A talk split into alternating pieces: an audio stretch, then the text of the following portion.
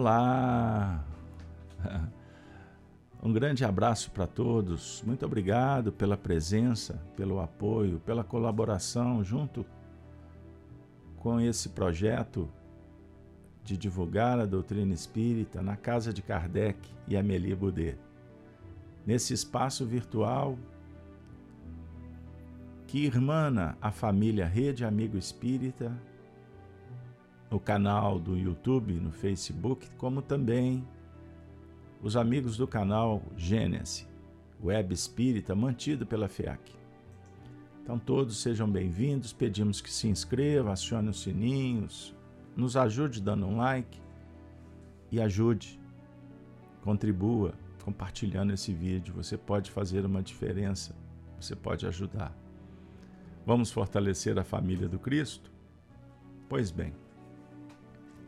Então, muito obrigado, peço desculpas pelo atraso, mas vamos em frente. O Apocalipse por Honório.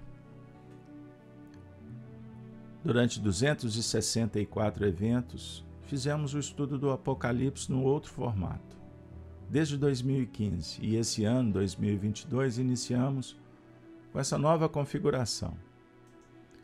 Embora os trabalhos anteriores foram inspirados nas experiências adquiridas no Grupo Emmanuel junto com o Honório nos anos 2000, agora nós estamos compromissados em trazer limpo o pensamento que foi trabalhado através da, da conduta, da coordenação do nosso Honório junto ao grupo que participávamos, mas também representando a espiritualidade superior e agora compartilhando com o grande público na mídia. Com esse formato, trazendo o pensamento limpo, limpo, limpo do nosso querido Honório, dando base para as nossas reflexões no estudo minucioso do Evangelho e do Antigo Testamento. Então, nós vamos iniciar o encontro de hoje, que ele tem como título Filho do Homem e os Sete Castiçais. Como vocês sabem, nós iniciamos o projeto na manhã, primeiro fazendo a leitura do texto bíblico que será a base das reflexões de hoje. Vou fazer a leitura desde o primeiro versículo. Apocalipse de João. Revelação de Jesus Cristo, a qual Deus lhe deu, para mostrar aos seus servos as coisas que brevemente devem acontecer. E pelo seu anjo as enviou e as notificou a João, seu servo, o qual testificou da palavra de Deus e do testemunho de Jesus Cristo e de tudo o que tem visto. Bem-aventurado aquele que lê e os que ouvem as palavras desta profecia e guardam as coisas que nela estão escritas, porque o tempo está próximo. João. Há sete igrejas que estão na Ásia Graça e paz seja convosco da parte daquele que é e que era, e que há de vir, e da dos sete Espíritos que estão diante do seu trono, e da parte de Jesus Cristo, que é fiel testemunha, primogênito dos mortos e o príncipe dos reis da terra, aquele que nos ama e em seu sangue nos lavou dos nossos pecados e nos fez reis e sacerdotes para Deus e seu Pai. A Ele, glória e poder para todo sempre. Amém. Eis que vem com as nuvens, e todo o olho verá, até os mesmos que o traspassaram, e todas as tribos da terra se lamentarão sobre ele. Sim. Amém. Eu sou o Alfa e o Ômega, o princípio e o fim, diz o Senhor, que é e que era e que há de vir, o Todo-Poderoso. Eu, João, que também sou vosso irmão e companheiro na aflição e no reino e paciência de Jesus Cristo, estava na ilha chamada Patmos, por causa da palavra de Deus e pelo testemunho de Jesus Cristo. Eu fui arrebatado em espírito no dia do Senhor. E ouvi detrás de mim uma grande voz como de trombeta, que dizia: O que vês? Escreve-o num livro e enviai-os às sete igrejas que estão na Ásia, a Éfeso e a Esmirna, e a Pérgamo, e a Tiatira, e a Sardo, e a Filadélfia, e a Laodiceia. E virei-me para ver quem falava comigo. E virando-me, vi sete castiçais de ouro. E no meio dos sete castiçais, um, semelhante ao filho do homem, vestido até os pés de um vestido comprido e cingido pelos peitos com um cinto de ouro. Vamos ficar por aqui? Pois bem, amigos, vamos recapitular. Primeira parte do evento, o estudo de número 14, onde foi trabalhado o versículo 12. E virei-me para ver quem falava comigo, e virando-me vi sete castiçais de ouro. Estão recordando? Então nós trouxemos um recorte bem pequenininho para recordarmos. A expressão e virei-me para ver quem falava comigo propôs um diálogo em torno do interesse, da sintonia, a saída da ótica pessoal para transcender, para ampliar, abranger, aprofundar. O som chega, mas a atitude de interessar-se é conosco. Decisão, escolha. Lembrando que há sons que estão tocando a nossa retaguarda há séculos. E insistimos em comportar tal qual. E também a expressão virando-me, vi sete castiçais de ouro. Primeiro toque no campo simbólico do que vem à frente. Um aviso, a revelação. E trabalhamos ainda o castiçal como um suporte instrumento onde se coloca a lâmpada que irradia a luz. Precisamos trabalhar os mecanismos, as estruturas, o pensamento, o sentimento para acolher e preparar o que temos que realizar, a missão adiante. Assim, cumprimos a primeira etapa do trabalho. Vamos, no formato do programa, a segunda parte, a interpretação de hoje. O estudo de número 15. Lembrando a vocês que estão chegando que os 14 estudos nesse formato estão disponibilizados numa playlist no canal do YouTube Gênesis Web Espírita e também na rede Amigo Espírita. Beleza? E os 264 eventos anteriores em outra playlist. Tudo gratuito para vocês. Lembrando que o nosso trabalho cristão não tem, não propõe comércio. Texto de hoje, versículo 13. E no meio dos sete castiçais, o suporte, a estrutura, um semelhante ao filho do homem, vestido até os pés de um vestido comprido e cingido pelos peitos com um cinto de ouro. Vamos trazer o anório? No, na primeira expressão, e no meio dos sete castiçais. Bons tempos. boas lembranças.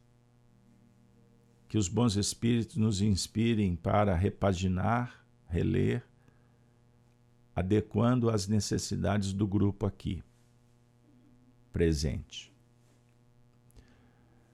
Castiçais, aqui no plural, porque ninguém fica fora da presença desse filho do homem. Tanto o primeiro castiçal quanto o último deles são importantes. Isso é de uma importância capital, porque nós, ao tempo em que nós somos integrantes do grupo destes castiçais ou coparticipantes precisamos abrir nosso coração com relação aos demais castiçais. Para quem já está devidamente esclarecido, qualquer insurgimento, rebeldia, revolução, contra qualquer fonte irradiadora de luz, é um posicionamento inadequado. É o momento de aprendermos a operar nas linhas do amor. Porque Jesus define que o Filho do Homem estava em meio a todos eles. No meio. Porque essa era a luz branca que as sete igrejas, que são os castiçais, tinham que suportar. luz irradiada por esse semelhante ao Filho do Homem. Mas precisamos compreender que cada uma irradia uma coloração especial. Maravilha. Maravilha.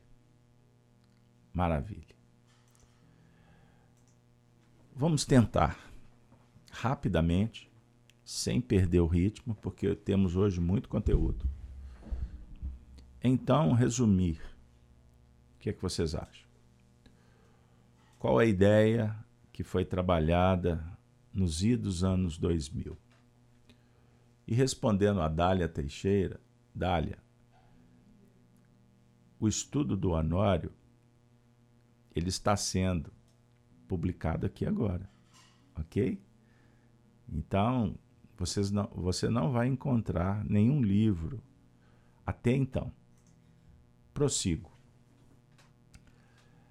Como só para explicar, como eu vivi, eu estive nesse grupo de estudos, eu tenho esse material e estou compartilhando vagarosamente, gradativamente com vocês. Beleza? Mas futuramente chegará nas prateleiras. Pode ter certeza, existe uma equipe trabalhando em torno. Então, prosseguindo. Então, o Honório trabalhou conosco naquele tempo. Essa expressão que garante uma reflexão doutrinária, evangélica, muito especial. Então vamos acolher com carinho, para que a gente possa além de refletir em torno da lição, vivermos, aplicá-la, criando uma experiência em torno. Então, o primeiro momento virtuoso é receber a mensagem humildemente, refletir para depois fazer o autoacolhimento, porque ela vai bater na nossa intimidade e nós vamos reagir e precisamos lidar com amor com relação às nossas emoções para nos prepararmos na relação com os demais. Certo? Pois bem, então observemos o castiçal como instrumento. Os recursos que vamos utilizar para que a luz se faça. Todos os castiçais têm suas importâncias Precisamos valorizar. Compreendam? As igrejas são castiçais, as famílias são castiçais, o nosso corpo é um castiçal. Vamos usar as faculdades, a inteligência, para fazer com que a luz aconteça. E quando castiçais estão reunidos, dentro de um contexto social e espiritual, é para que a gente troque experiências, não para se disputar quem é o, o mais importante. Não. Essa não é uma visão espiritualizada. Compreendam bem. Então, nós estamos devidamente esclarecidos. Isso é muito importante. Estamos esclarecidos pelo fundamento doutrinário. O que significa que o momento do aprendizado, aqui e agora, tão importante, mas é mais importante do que foi o, o aprendizado do último encontro. E vai ceder para o próximo, dentro da dinâmica cíclica, das repetições necessárias e das reparações diante do fator evolutivo, da caminhada. E aí nós podemos exaltar a expressão. Precisamos compreender que cada um irradia uma coloração especial. Não existem dois castiçais iguais. Portanto, as luzes são específicas para cada um, de acordo com a dinâmica evolutiva do instante vivencial a definir que a sua luz ontem é diferente da de hoje. E amanhã será uma luz muito mais qualificada. Perceberam, pessoal? Pois bem, então vamos voltar, porque o assunto hoje é envolvente. Então, e no meio dos sete castiçais, um semelhante, um semelhante. Vejam a expressão um semelhante. O pano para manga que deu. E foi um desafio para a equipe liderada pelo Júlio fazer essa síntese. Um representante de Jesus, o Espírito de verdade, é o próprio Jesus. Por exemplo, mas quem está irradiando é o Cristo é o anjo do primeiro versículo. E temos a semelhança descrita no Velho Testamento. Somos semelhantes aos nossos afins, mais avançados. E somos imagem da misericórdia profunda do Criador, porque somos espelhos que refletimos o pensamento divino. Semelhança significa aproximação, identificação. O que é imagem? Imagem como reflexo do espelho que reflete. Semelhança define algo mais concreto e mais tangível Somos imagem de Deus, mas não sua semelhança. Haverá alguém semelhante a Ele? Será que Deus é um homem como nós? Nós somos semelhança dos co-criadores, os espíritos que estão próximos dele e a imagem, na essência do próprio Criador. Isso está no Velho Testamento, no capítulo 1, no versículo 26 de Gênesis. Vejam bem. Aspas. Façamos o homem a nossa imagem, conforme a nossa semelhança.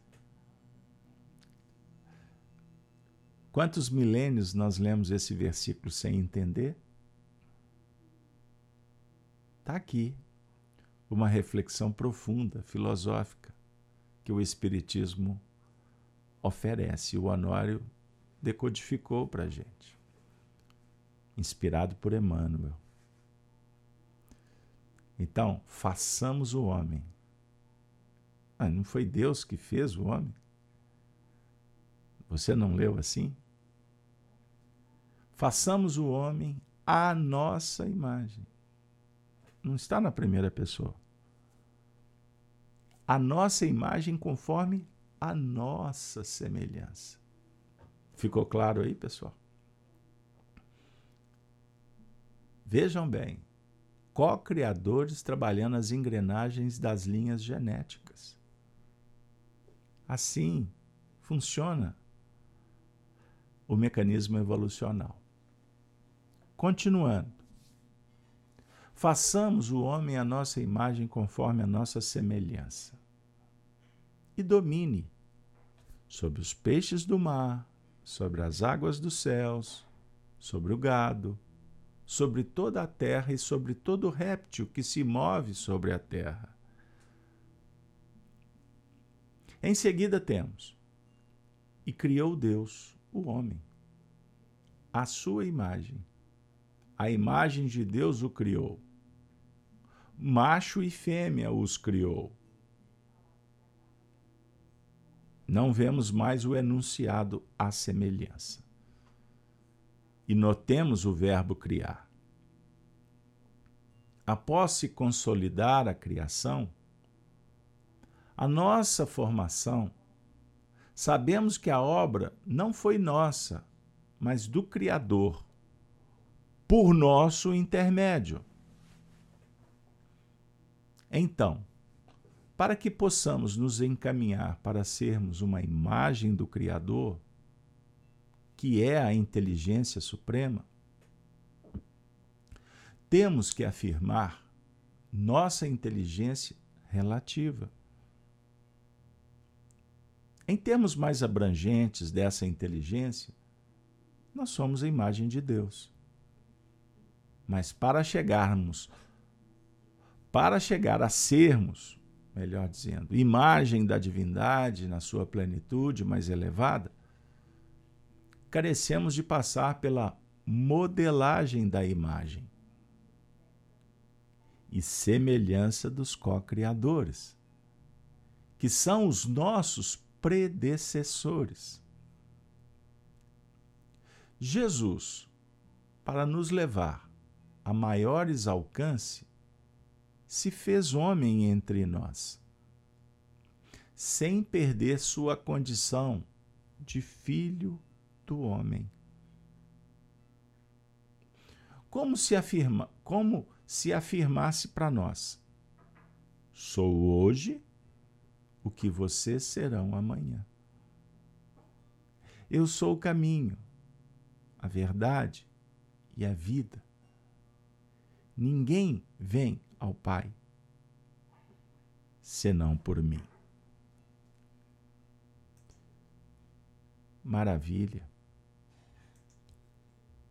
Isso é muito importante para a gente pensar, meus amigos. Vejam só. O Honório está trazendo uma reflexão que é um diálogo do espírito com a criação, com o Pai com os seus representantes. No caso, Jesus, o símbolo da modelagem. Ele não é o guia, o modelo. E também da relação conosco mesmo, em nível da essência. Então, nós passamos o olhar, vivemos conforme conceitos, estudos, testes, crítica aprendizado, convívio. Na escola, no laboratório, na indústria, no comércio, na família, na comunidade. E a cada passo, nós vamos percebendo que o que efetivamente concede a honra de sermos filhos do Pai é quando nos despertamos para a complexidade do processo evolutivo e nos entregamos para viver tal qual o Senhor propõe, usando os recursos que a providência oferece, desenvolvendo as habilidades a partir da nossa forma de ver e de agir, inteligências, nos mais variados setores. A própria ciência hoje nos coloca na vanguarda da discussão em torno da inteligência emocional, a definir que precisamos nos capacitar para gerenciar a maneira de agir e de reagir, de planejar e de fazer no dia a dia. O filho do homem, o modelo, o guia, é a semelhança mais vigorosa, transcendente que Deus ofereceu para os homens na terra. Então, quando nós compreendermos que não temos apenas que ficar prestando atenção e seguir o que Jesus fez, mas perceber que Ele está propondo que façamos, façamos o homem conforme a nossa imagem, conforme a nossa semelhança, ele está dialogando dentro de nós por uma questão de identidade vibracional e nos auxiliando para que a essência crística que está em você surja, resplandeça, aconteça. E você não mais se preocupe em amar mas você conceberá o próprio amor em si, pois você é amor. Não sairemos para praticar a caridade, porque somos a caridade. Todo o contexto, todo o conjunto de virtudes é você. Você é paciência. Você é humildade. Ela está dentro. A questão é permitir que aconteça. Então precisamos modelar, modelar, modelar. Acolher os sentimentos egóicos e transformá-los em potencial libertador que vai garantir uma administração mais saudável, sermos mais competentes no trato conosco mesmo, que é a obra divina. Perceberam? Tem muita gente saindo pelo mundo querendo fazer a obra divina lá fora. Na verdade, todas as ações, todo o aprendizado, toda descoberta, toda experiência são mecanismos que favorecem para que possamos nos tornarmos, não só por concepção, mas por vivência, o Cristo. Imagem e semelhança. Compreenderam? Então nós podemos ficar aqui a manhã inteira falando sobre esse tema, que é inesgotável. E sempre há de nos surpreender. Agora, fato, como o Honório também lembrou, Jesus é hoje o que seremos amanhã. Eis também o motivo que ele disse: Eu sou o caminho. O caminho se faz no caminhar. Você não vai seguir o caminho dele. Ninguém segue o seu caminho. Mas nós podemos ajudar para que cada um siga o seu, como ele ajuda para que sigamos os nossos. A verdade surge aí. Verdade. Verdade com V maiúsculo. Verdade absoluta.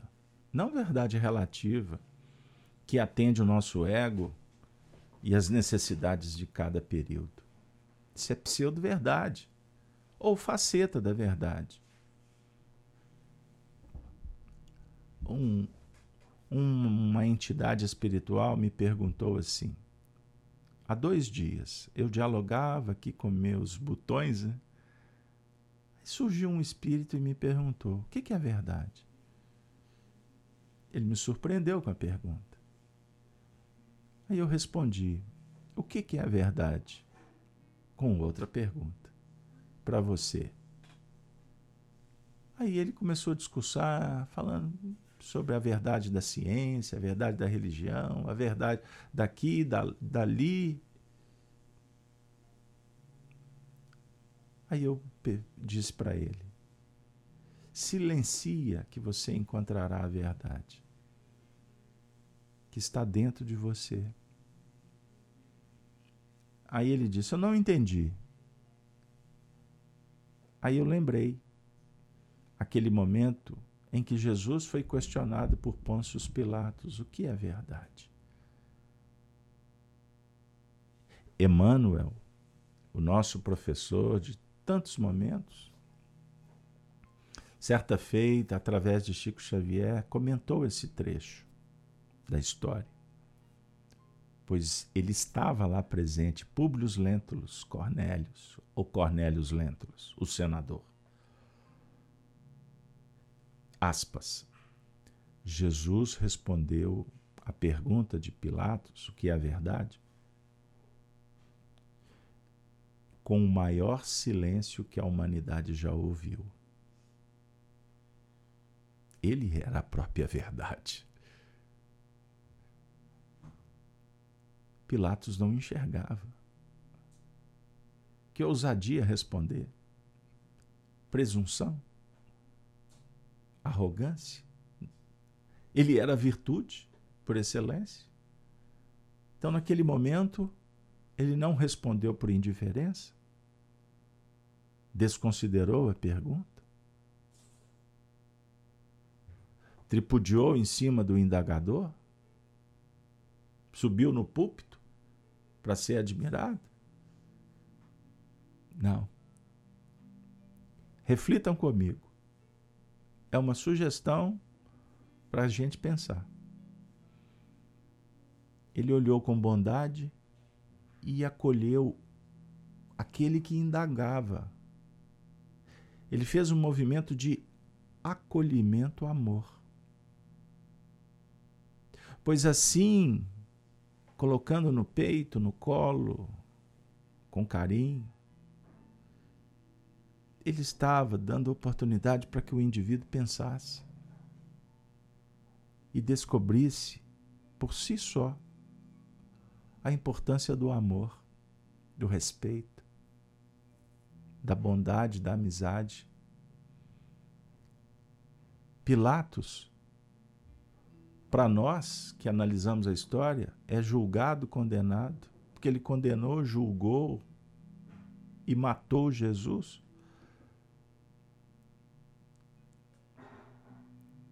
Percebam bem aonde que está o erro. Como somos religiosos de periferia e cometemos os mesmos erros. E não é só com o outro, você comete esse erro com você mesmo, julgando, condenando, torturando e impedindo a você mesmo sair do cárcere. Você quer a pena perpétua da culpa, do orgulho em não ceder e mudar. Compreendam bem que o assunto do Apocalipse é tirar o véu mesmo. A conversa aqui é direta, é papo reto, como falam por aí. Ah, pessoal, se eu pudesse, mas não posso. Temos que prosseguir. E no meio dos sete castiçais, um semelhante. Agora a expressão ao filho do homem. A representatividade no plano físico do pensamento superior em Deus.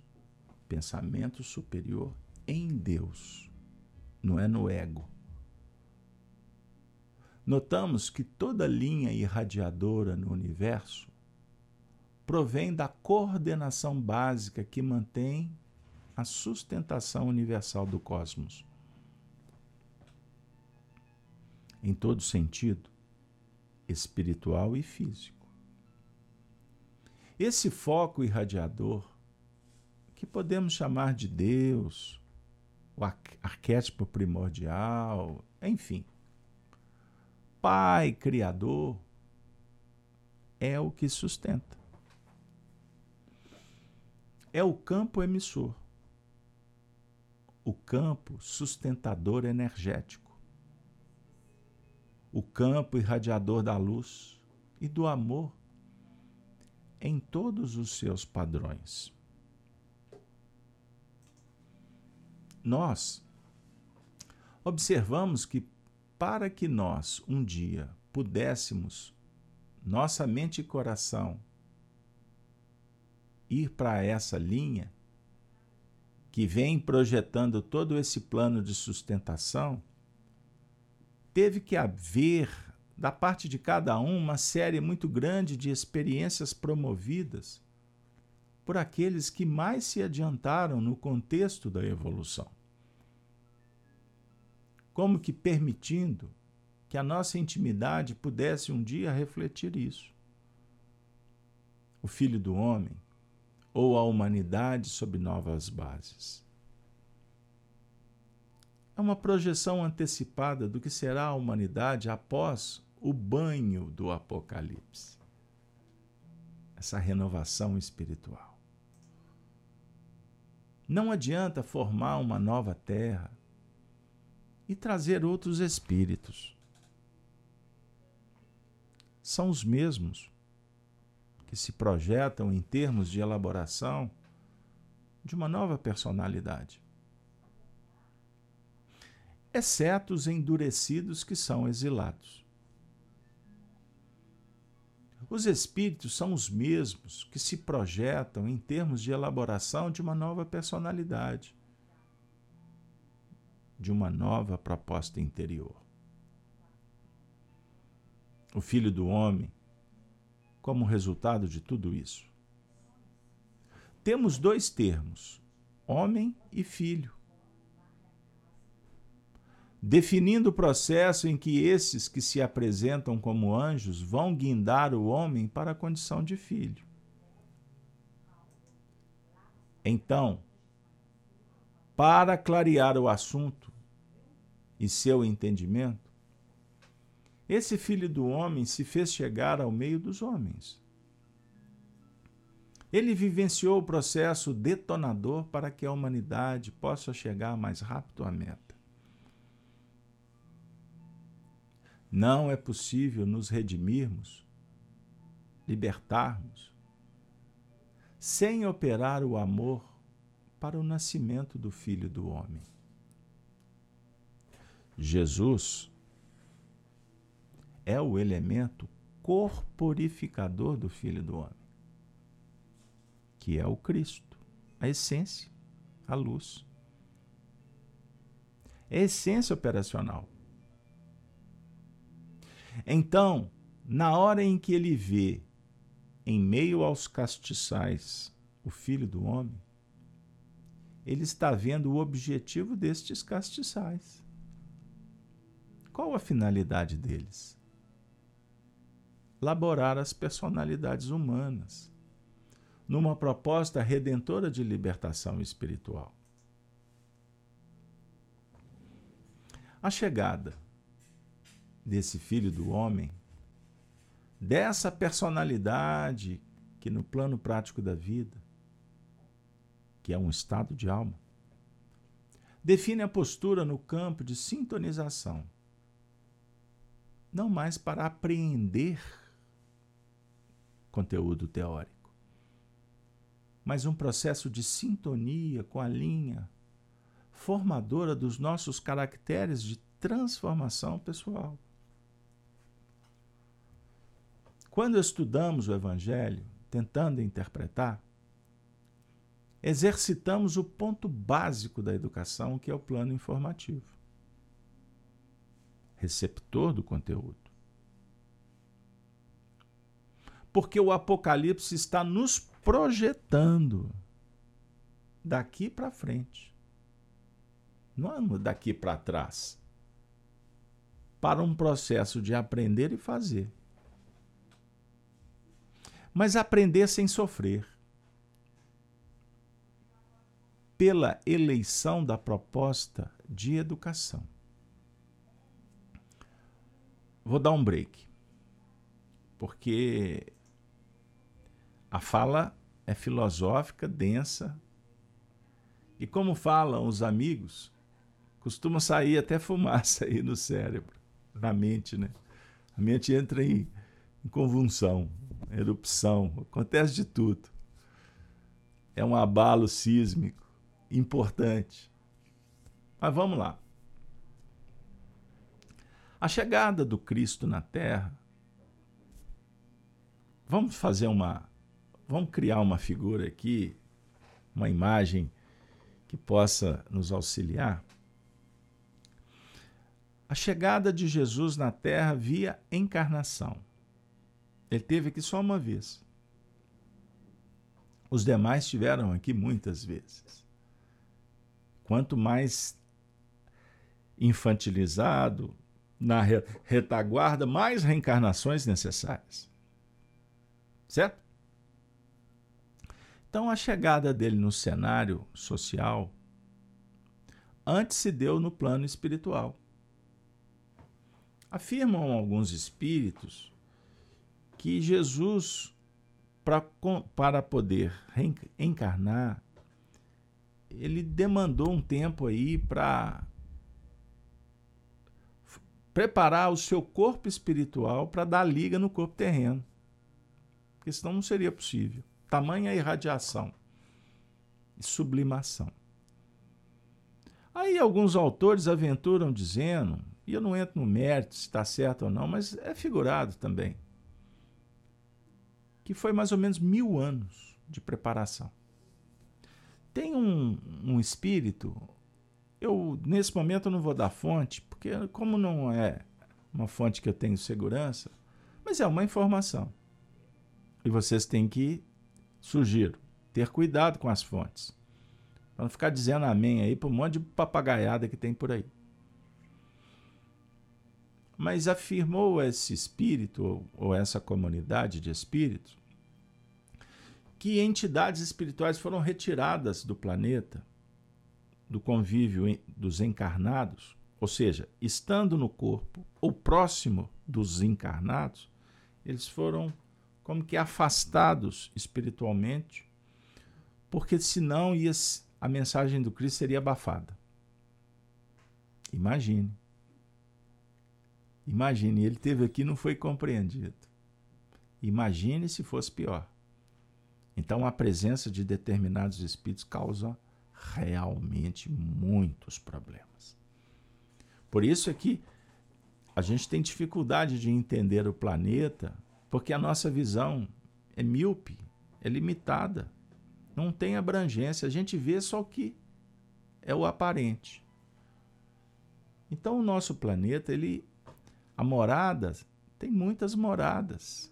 A gente só concebe uma e talvez duas agora com o Espiritismo falando do mundo espiritual. Mas são muitas moradas só nesse sistema nosso planetário. Imagine se eu for se a gente for viajar para fora, se a gente for para o sistema solar. Muita divagação, viu? Cuidado, cuidado, cuidado que, o, que, o que eu não quero também dizer que no futuro Não, futuro, futuro. Por enquanto, a gente precisa de entender os fatores que regem o mundo físico e o moral, o espiritual que está próximo. Entendam isso.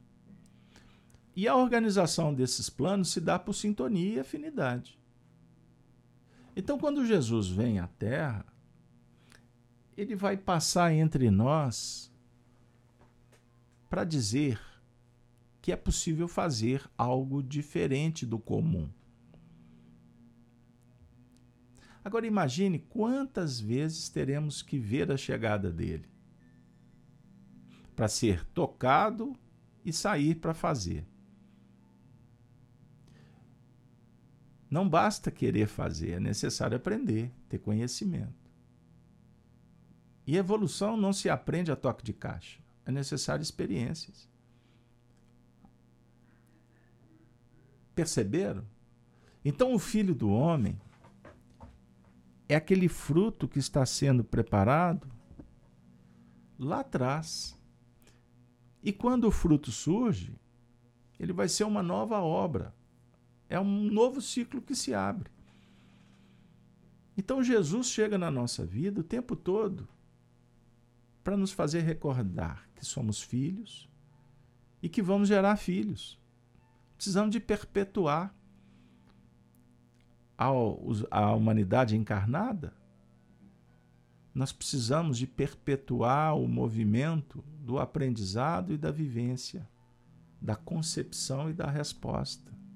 Platão falava do mundo das ideias e o mundo sensível, que vai dar forma, que vai modelar, modelar o barro, a cerâmica, vai, no nosso caso, o diálogo espiritual vai modelar, vai modelar os seus potenciais para que eles aconteçam de uma forma mais bela e nobre, justa, harmoniosa possível.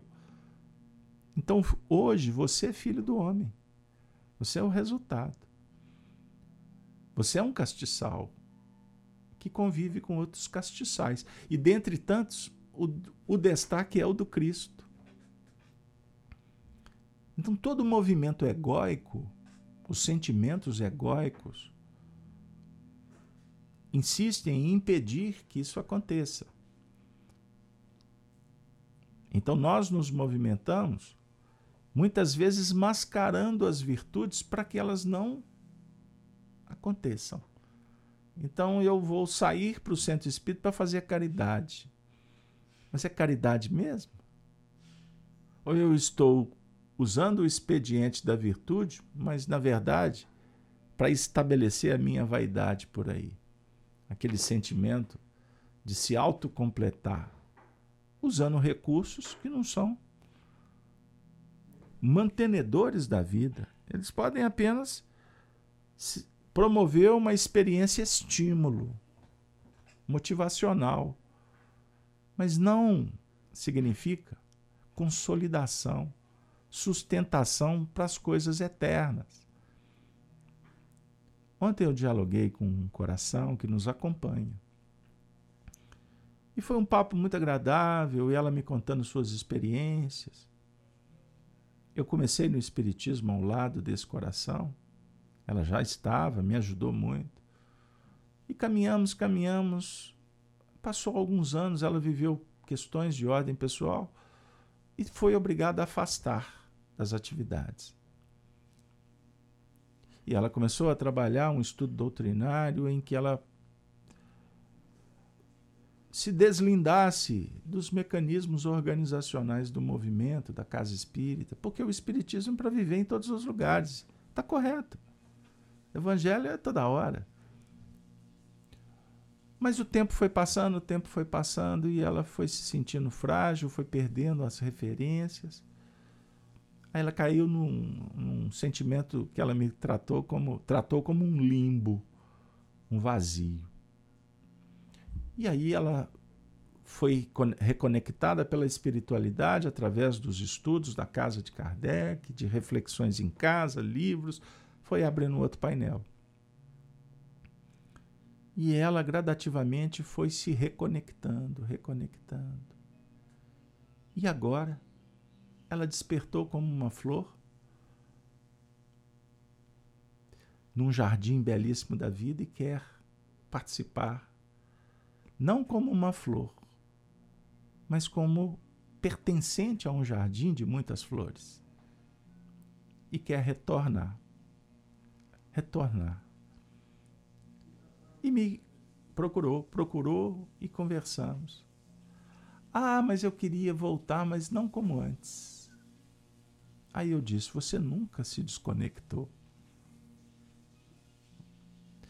No seu caso, simbolicamente, o filho pródigo pede os bens, sai para viver, cai, cai, cai, depois cai em si, quer voltar para a casa do pai.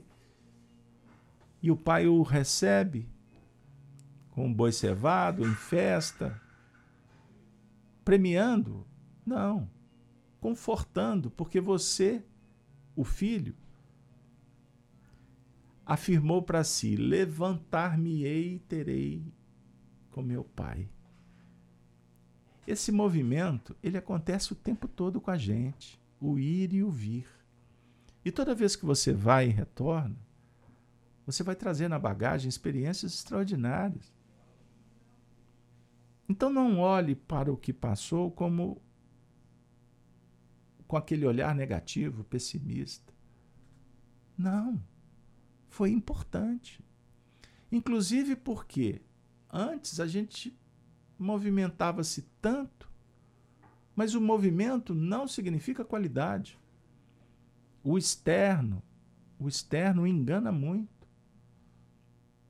Por isso é que os homens, mesmo no expediente doutrinário espiritista, e a gente fala do nosso cenário, eu não posso falar de outros, seria leviandade, mas a gente chega e daqui a pouco falando de Jesus, mas o que impera é César é o eu, é o, é o ego, não é o eu profundo, é o eu egóico. Essa sombra, essa persona que quer dominar, que quer fazer política para se manter, para se apresentar. Entendam? Aí que se dane o próximo. Aí, em nome da organização administrativa, eu cometo leviandades, atos arbitrários, ditatoriais. Aí chega lá na frente e fala assim: meu Deus, o que, que eu fiz com os dons espirituais? E o cenário era majestoso para que pudesse o amor acontecer. Percebam? Aí esse coração disse: Eu quero voltar para o movimento espírita. Aí eu disse: Louvado seja Deus. Mas espero que você não diga amanhã que Deus seja louvado porque você se arrependeu. Isso é uma expressão que o Chico usava, Arnaldo. Arnaldo nos contava histórias belíssimas. Quando chegava alguém, que, de, que louvado seja Deus, Naldinho, mais um trabalhador. Aí o indivíduo arrumou confusão, daqui a pouco, pá, pá, pá, aí o indivíduo sai do trabalho. Ele saiu, Chico. Que Deus seja louvado. Entendam bem, pessoal. O filho do homem aprender, viver sem sofrer, porque o sofrimento tem a ver com ignorância. Eleger a proposta da educação é um ato amor. Por mais que vamos ter os sacrifícios, as renúncias, mas você não está elegendo o sofrimento, você está se livrando dele, está se capacitando para enfrentar o que a vida lhe reserva. Ah, meu pessoal. E no meio dos sete castiçais, um filho, um semelhante ao filho do homem, vestido até os pés de um vestido comprido. Beba água, respira fundo. Dica, depois assiste. O pessoal me conta que depois assiste o vídeo várias vezes, em trechos específicos. É isso aí. O meu papel é dar o material, depois vocês destrincham. Fica só com a Nori, tá bom? Dica. Os nossos comentários costumam atrapalhar, né? Desculpe, mas eu preciso aprender também, por isso é que eu acabo falando. Vestido até os pés de um vestido comprido. Vestimenta que é emissão de dentro para fora. De dentro para fora. E não apenas um revestimento de fora para dentro. E que é uma expressão uníssona um todo completo e sem alterações. O que de fato representa toda a grandiosidade desse ser. Nós ainda apresentamos, de algum modo, determinadas falhas na nossa vestimenta. Logo, este vestido comprido até os pés, da base até a parte mais elevada, naturalmente foi lavada no sangue do Cordeiro. Esse vestido íntegro sugere entrega total ao serviço do Criador.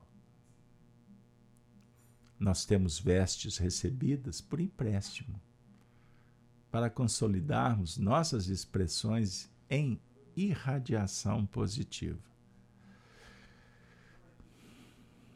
Eu disse para vocês, preparem, muitas emoções. Só esse trecho aqui são muitos momentos de reflexão.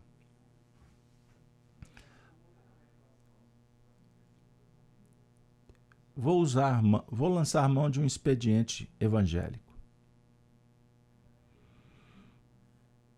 Os amigos espirituais me trazem à memória a imagem, o símbolo do nascimento de Jesus. Maria pega a criança, envolve-a em panos. Isso é de uma, uma singeleza, isso é um, é um símbolo transcendente. Deita-o em panos. O Cristo precisava da vestimenta externa? Não perispírito, luz. Mas para se manifestar entre os homens, ele lançou mão, como eu disse, preparou e usou um corpo. Então nós usamos vestes que são necessárias para o frio, para o calor, para a, para a festa, para a celebração, para o esporte, para dormir. Existem muitas vestes. Usamos vestes no plano social. É verdade. Usamos máscaras. Infelizmente. Aí ingressamos num teatro, num jogo. E vamos agir para se dar bem. E aí descobrimos o prazer, o prazer sofisticado. Os animais procuram prazer, sim. Mas no homem, o hedonismo, o sensualismo. E aí a gente vai descobrindo e sofisticando. E aí a gente cria máscaras monstruosas que depois teremos que retirar. E não é fácil. É como arrancar pele. Necessário reencarnações provas, expiações. Quando o Honório usa a expressão o vestido lavado pelo sangue do Cordeiro, essa imagem ela é mística, ela é mítica, ela é transcendente, ela é teatral. O que, que ela significa? lavar o sangue do cordeiro. O cordeiro é o sacrifício. Para uma escolha, uma desescolha. Abrir mão nem sempre é fácil. Lavar com o sangue do cordeiro é aprender com ele que deu a vida em prol bem. Deixou de lado todo tipo de privilégio não se interessou em ser aplaudido. Ou vocês pensam que Jesus quer que sejamos de uma massa que o segue, como um líder religioso. Não. O diálogo é que você encontre com você mesmo. E ele garante lhe ajudar. Então, quando nós estivermos lavando as nossas vestes com o sangue que purifica, não é autoflagelar. A reencarnação é purificação, gente. O corpo é mata-borrão, é filtro. Aparece uma doença, é uma dor física. Podemos ter a dor moral ou não com a doença. Não é verdade? Então, quando estamos bem, a gente compreende a dor física. A questão é quando a dor física aparece e a gente não quer entender por que, que ela veio. Aí a gente pode ficar doente sem entender o porquê que a doença veio para nos ajudar. O sangue do Cordeiro é o entendimento. É a renúncia por amor. Por amor a você mesmo, por amor a Deus. Entendam? Por amor ao próximo, por amor. Você nem percebe que está sangrando. O sangue desce jorra e você continua focado no trabalho. Superação, sublimação. Então existem provas que são nossas, existem outras do semelhante. A gente precisa de entender. Podemos ajudar na prova dele, mas você não pode tirar a doença. Você não pode inibir a expiação do semelhante e muito menos se furtar das suas. Nós estamos para aprender com com as experiências, desafios e desenvolver o sentimento do aprendiz. Lembre disso, anota isso. Sentimento aprendiz. Compreenderam? Ai, se eu pudesse continuar. Vamos falar agora que um semelhante ao filho do homem vestido até os pés de vestido comprido e cingido pelos peitos com um cinto de ouro. O Honório trabalhou assim. O ouro é o metal nobre. O que é, o que, o que significa que se trata da área do coração. Sentimento. Porque não adianta um envolvimento num vestido moldado ou confeccionado na base intelectiva apenas. O símbolo define uma profunda capacidade refletora do sentimento divino e do pensamento divino, e que demonstra que é filho, mesmo no plano realizador. É evidente que a razão está presente também, mas a razão se engrandece e adquire autoridade na medida em que o sentimento está em consonância com as irradiações superiores em Deus. Esse texto demonstra que tudo no universo se encadeia em reflexos. A nossa mente não cria, no seu sentido finalístico. Nossa mente reflete. E na medida em que formos no plano da sexualidade, o opositivo ou negativo da possibilidade divina, seremos excelentes cooperadores no contexto da evolução própria com o Pai. Tenho que dar um break? Melhor, né? O que, que o Honório está dizendo? Trazendo uma tônica da sexualidade. quando se fala em opositivo ou negativo da positividade,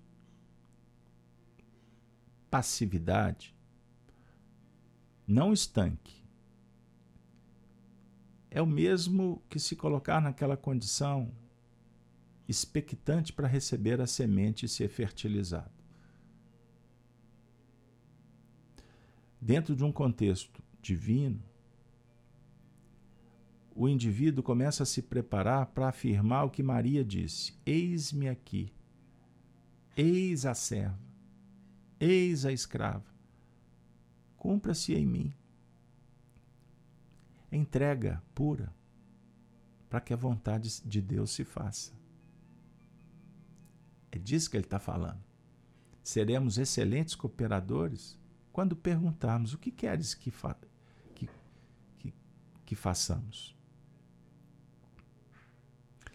Sabe quando a gente recebe aquela orientação e começa a questionar: será que é isso mesmo?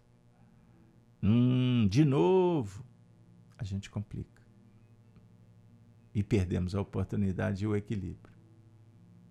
Ele diz assim: para poder atuar, atuar racionalmente, com paz, equilíbrio e segurança, devemos ser profundamente obedientes ao pensamento divino. E o que mostra essa obediência é exatamente o revestimento amplo, de cima até embaixo, sem alterações. Se manter fiel, sem oscilações. Esse lado irradiador na altura do peito mostra que é alguém que já operou essa conquista da integração, da comunhão do pensamento com o sentimento e já vive, portanto, a possibilidade de projeção das conquistas efetivas ao longo da sua própria trajetória. Sabe por quê, pessoal?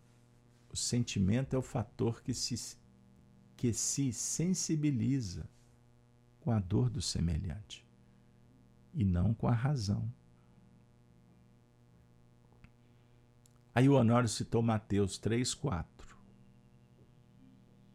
João, João Batista, tinha um cinto de couro que define as linhas da justiça. Emmanuel define que a razão e o sentimento são duas asas em equilíbrio, em que a razão é o centro das ondulações, que direcionamos na busca de e o sentimento é o campo captador. A razão direciona, o sentimento capta. Mas o sentimento só vai apropriar isso em nível da unidade daquele ser, ao se trabalhar o valor conquistado, pela operação com base no que foi aprendido.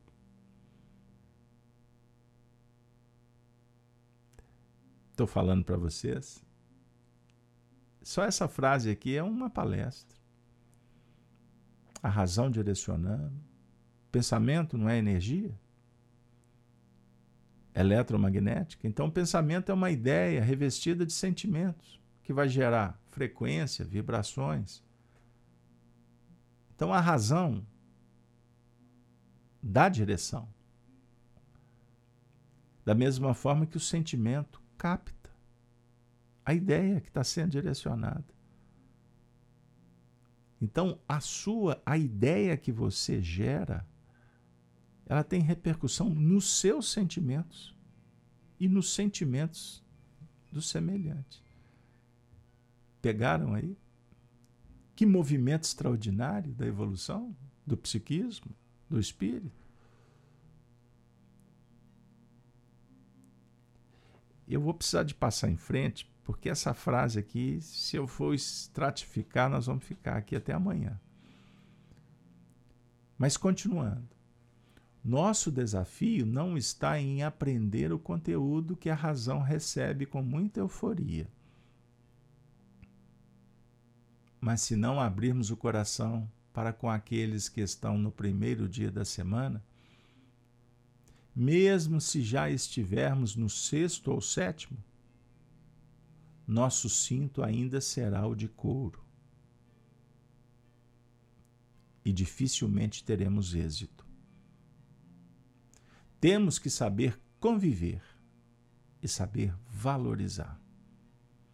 Pois cada personalidade que nós refutamos, com a qual nos desentendemos e rejeitamos, é um filho de Deus. Minha amiga, meu amigo, cingir, cingir com cinto é um diálogo extraordinário. Então o Honório lembrou de João Batista com cinto de couro. É justiça. Mas o cinto do Apocalipse é de ouro. Nobreza. Mas precisamos do couro. E quem sabe, tomar até um couro da vida. para a gente poder fazer parte de um coro, de um coro, de um coral, para podermos cantar as cantigas da espiritualidade, celebrando a paz, a vitória sobre nós mesmos. Trabalhemos junto com o, o semelhante, que é a grande dica ela é a grande dica para superarmos os problemas decorrentes da nossa condição espiritual atual. Reflexão final. Então, quando nós lemos o texto, e no meio dos sete castiçais, um semelhante ao filho do homem, vestido até os pés de um vestido comprido e cingido pelos peitos, com um cinto de ouro. Essa imagem é muito sugestiva, simbólica, transcendente.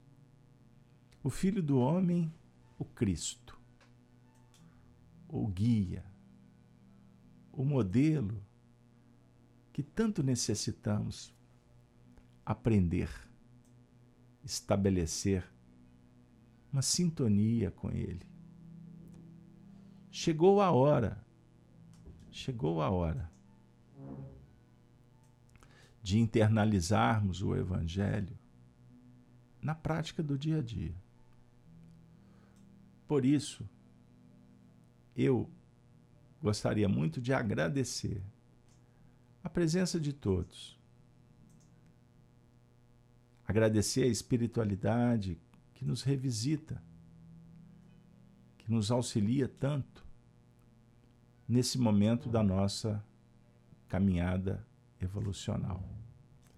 Agradeço a vocês pela participação no projeto e que nós possamos estar juntos, estarmos juntos na próxima semana com mais um estudo o Apocalipse por Honório eu separei um pequeno trecho de uma mensagem que foi psicografada pela médium Selma Fernandes no livro Dinâmica Íntima e Evolução, quando o Honório disse assim: que possamos usar, nos esforçar pela caridade nas relações, pois a lei natural das afinidades exige de nós entendimento e vivência. Temos uma lei posterior de amor, que é a maternidade. Ela foi lançada para a boa convivência entre os homens e por isso é necessário o exercício, o esforço na reconciliação das almas. O gesto de carinho e afeto auxilia muito nas aproximações de almas comprometidas. Inspirados na maternidade, doemo-nos mais em afeto e carinho fraternais a todos. Bom aprendizado e boa prática desses pequenos gestos fraternos vão nos trazer o prêmio, a vitória, o bem-estar, a felicidade e a paz. E a paz desejamos para todos. Tenham todos um ótimo final de semana. Que Deus abençoe as famílias aqui representadas, abençoe a esse projeto da Casa de Kardec. Que na próxima semana possamos estar juntos. Espero vocês pelas manhãs no canal Gênesis, com o programa Gênesis no Lar, o Evangelho no Coração. E às noites, terça-feira, o Evangelho na Casa de Kardec, quarta-feira, as Cartas de Paulo, sexta-feira, Chico Live Xavier, enfim, abraçando e, e convivendo com os nossos amigos da Rede Amigo Espírita e do canal Gênesis. Vamos juntos na direção de um mundo melhor. Vamos encerrar? encerrar com os cristãos dos primeiros tempos, dizendo: Ave Cristo, Ave Cristo, Ave Cristo. Valeu, pessoal.